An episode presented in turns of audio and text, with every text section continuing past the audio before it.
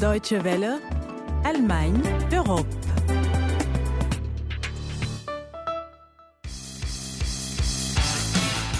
En concert cette semaine dans Allemagne Europe, Kraftklub, Tito Tnosen et Die Ärzte, trois groupes de rock qui s'engagent en Allemagne contre la violence et la xénophobie. François Crépeau ne chante pas lui, mais il trouve des solutions. Il est rapporteur pour les droits des migrants auprès de l'ONU et il est notre invité au micro. C'est Constance Venkotze. Guten Tag, bonjour à tous.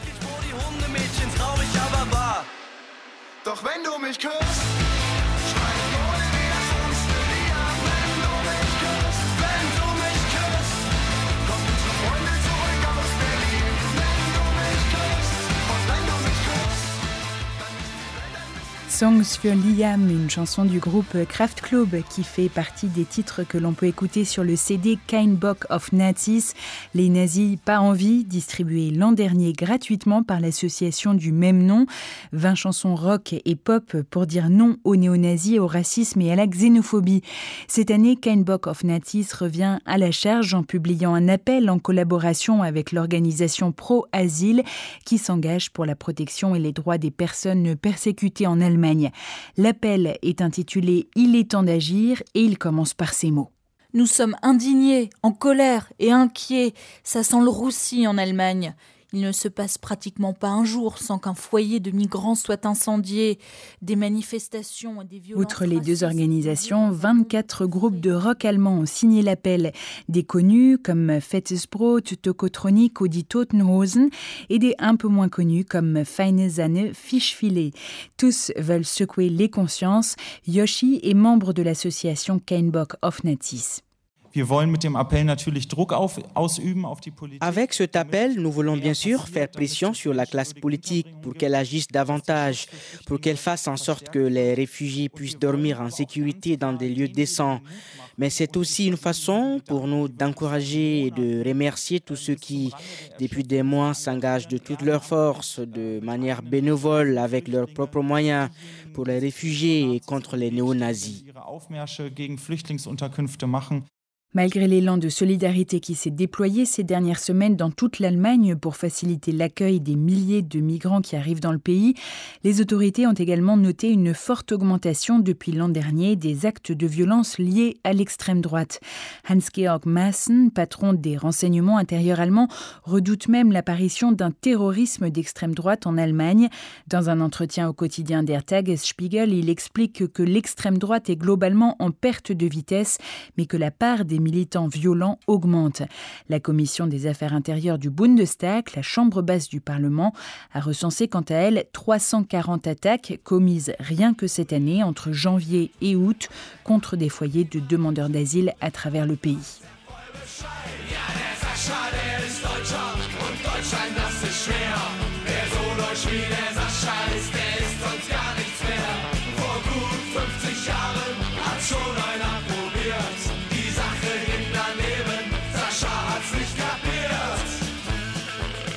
Sacha, un Allemand bien droit, un titre des Totenhosen. Le groupe s'engage depuis longtemps contre la violence d'extrême droite.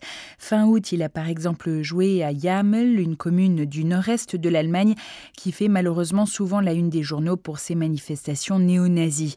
Dans ce genre de localité, on a l'impression que l'État s'est tout simplement retiré. C'est en tout cas ce qu'estime Michael Breitkopf, il est guitariste du groupe Les Totenhosen. Ceux qui s'engagent pour la démocratie sont livrés à eux-mêmes. Les criminels d'extrême droite sont encore et toujours traités avec douceur. On minimise, on détourne le regard, on banalise. Au total, l'Allemagne s'attend à un nombre record de 800 000 demandeurs d'asile cette année, un chiffre sorti récemment mais qui était prévisible. Pour Bernd Mesowitsch de l'organisation Pro-Asile, les autorités ont réagi trop tard. Nous appelons la classe politique à prendre ses responsabilités. La société civile ne peut pas rattraper toutes les erreurs de l'administration. Ces dernières semaines, elle a su s'organiser elle-même de manière géniale.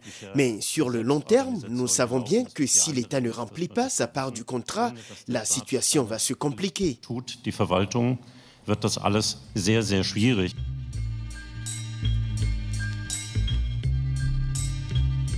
Merci à Nina Werkhäuser pour les sons. Une petite pause musicale, toujours dans le même registre. Cette fois, c'est Fetzesbrot. Wir werden geprägt durch unser Umfeld, unsere Umwelt. Höchste Zeit, dass der Mensch sich umstellt, bevor alles umfällt. Doch die Industrie verschleiert, weil sie uns für dumm hält. Denn das Geld regiert die Welt und Leute, das bedeutet, der Wald wird abgepellt und der Boden ausgebeutet. Lebendigen Leibes wird die Erde gehäutet. Die Uhr der Natur längst elfmal geläutet. Vous êtes toujours à l'écoute d'Allemagne Europe sur la Deutsche Welle. Le Haut Commissariat aux réfugiés a demandé aux Européens de se partager l'accueil d'au moins 200 000 personnes. Pour les Nations Unies, Bruxelles a l'obligation de répondre à cette crise massive. Le problème, c'est que les différents pays membres sont profondément divisés concernant les solutions à apporter à cet afflux de migrants. L'Allemagne, par exemple, prône une réponse coordonnée. La Hongrie, elle, est partie d'une ligne beaucoup plus dure.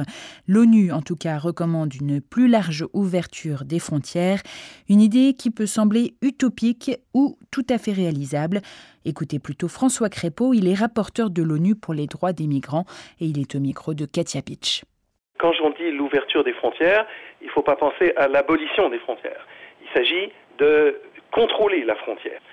Les frontières ont toujours été poreuses. Les frontières de l'URSS étaient poreuses. Les frontières démocratiques sont encore plus poreuses. Pour contrôler la frontière, il faut que les gens viennent voir le garde-frontière. Et pour qu'ils fassent ça, il faut qu'il y ait la possibilité de le faire. Or, depuis 20 ans, les, les, politiques européennes, nord-américaines, australiennes ont été de vouloir fermer la frontière.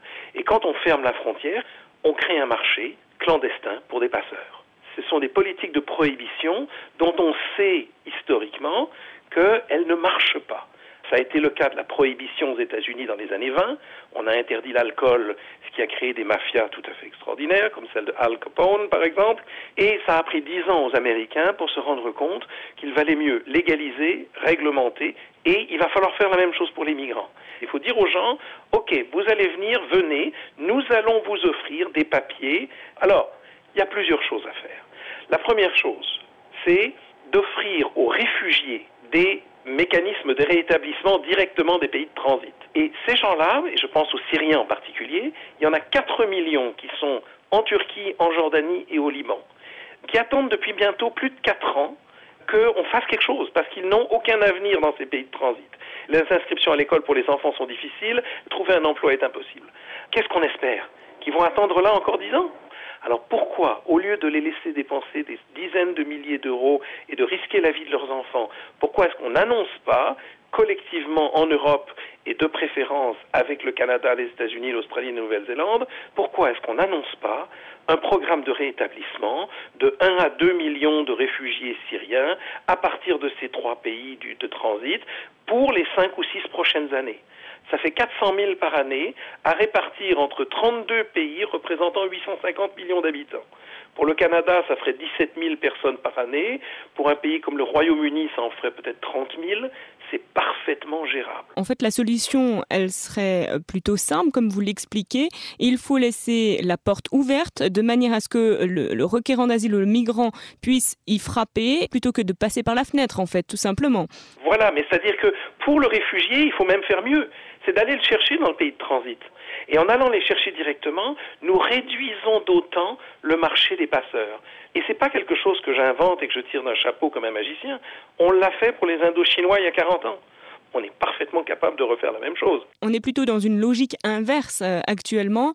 On voit qu'il y a un mur qui a été construit euh, en Hongrie, la police anti-émeute déployée à la frontière entre la Grèce et la Macédoine. On est plutôt dans, dans une logique inverse hein, si on regarde dans les faits euh, aujourd'hui. On est dans une logique inverse parce que les politiciens européens sont incapables de s'entendre sur une politique commune au bénéfice de tous, entre autres parce que la logique qu'ils suivent, c'est la logique électorale d'une victoire aux prochaines élections locales. Et ça, c'est très problématique. On a une politique à très court terme, alors que sur une question migratoire, il faut avoir des politiques à long terme. Mais tout ça, ça signifie qu'il faut un leadership politique que nous n'avons pas. Parce que tout le débat politique se fait sur des fantasmes, sur des stéréotypes. Ces stéréotypes et ces fantasmes, ils viennent d'un discours nationaliste populiste qui a pris le haut du pavé il y a une trentaine d'années. Mais le problème que nous avons, c'est que sur la scène politique, aucun parti centriste, de droite comme de gauche, n'est capable d'avoir un discours positif sur la migration. Pourquoi? Parce que les migrants ne participent pas au débat, parce que les migrants ne votent pas. Donc il n'y a pas d'électorat à aller chercher en disant du bien des migrants. Et là, nous avons un vrai problème, qui est une limite structurelle de nos démocraties. Si vous n'êtes pas représenté, vos droits sont en danger. Les femmes le savent très bien. Tous ces fantasmes que nous avions collectivement jusqu'à il n'y a pas très longtemps, eh bien, il a fallu qu'elles se battent sur la scène politique pour que leur voix se fasse entendre et qu'elles démontrent que c'était faux. Mais tout ça, ça demande un débat politique. Or, les migrants ne votent pas et les migrants ne se plaignent pas, ni devant les tribunaux, ni devant les commissions des droits de la personne. Nous avons un vrai problème, c'est que nous avons des gens qui ne sont pas représentés, pour lesquels on fait des politiques, sans que ces politiques soient soumises à l'épreuve des faits, puisque les principaux intéressés ne participent pas au débat. Tout ça, ce sont des questions de volonté politique prendre le contrôle de la migration. Mais pour prendre le contrôle, il faut encore accepter qu'elle va se faire, qu'elle va venir, et il faut qu'on explique ça aux citoyens européens et qu'on montre à quel point c'est bénéfique cette mobilité, que cette mobilité est bonne pour les Européens qui partent à l'étranger, mais aussi pour les étrangers qui viennent en Europe. François Crépeau, rapporteur de l'ONU pour les droits des migrants au micro de Katia Beach. Une interview que vous pouvez retrouver en ligne dans notre médiathèque sur le dw.com slash français. Et si vous avez des questions, que vous voulez nous suggérer des sujets ou tout simplement réagir à cette émission, n'hésitez pas à le faire en nous écrivant un mail à français.dw.com. Restez-nous fidèles. À la prochaine. Tchuss!